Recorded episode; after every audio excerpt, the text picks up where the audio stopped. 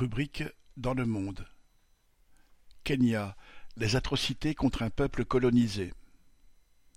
Cet article est extrait de l'éditorial des bulletins d'entreprise publié par nos camarades de Workers Fight, UCI, en Grande-Bretagne, daté du 1er novembre. Pendant que des avions israéliens larguaient des bombes sur le camp de réfugiés de Jabalia, à Gaza, prétendument pour éradiquer les terroristes du Hamas, Charles et Camilla étaient en visite royale au Kenya.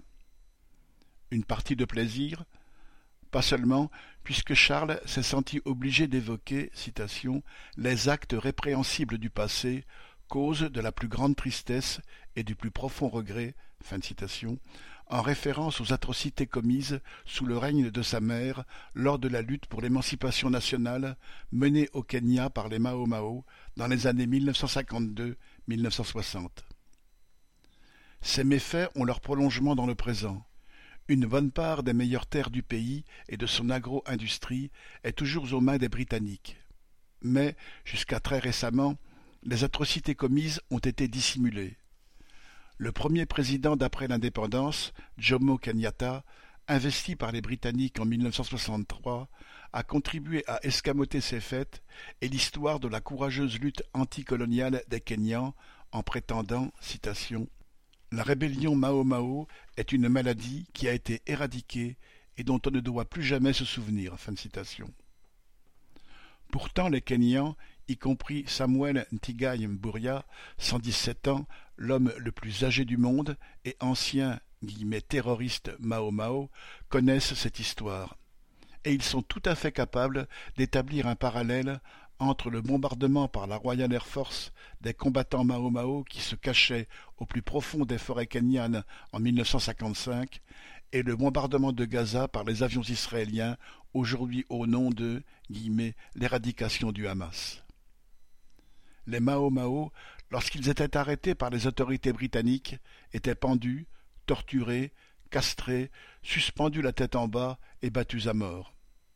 Lorsque leur lutte a pris fin, plus de trois cent mille d'entre eux ont été envoyés dans des camps de concentration avec leurs familles pour y être soumis au travail forcé, à la famine, à des tortures, des viols et des meurtres.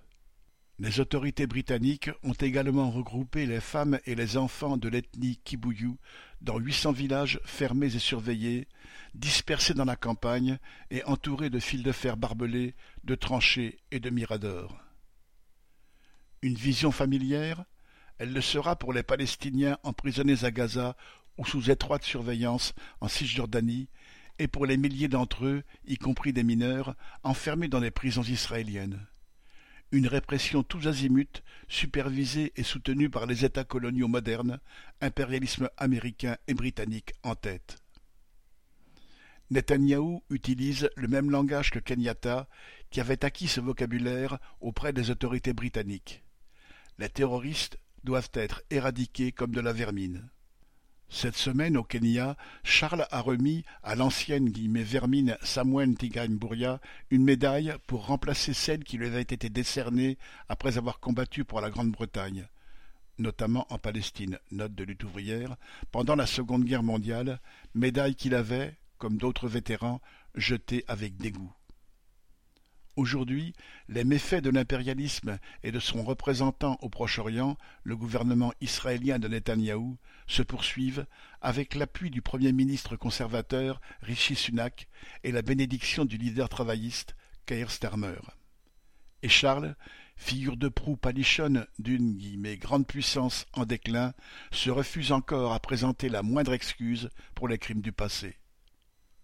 Walker's Fight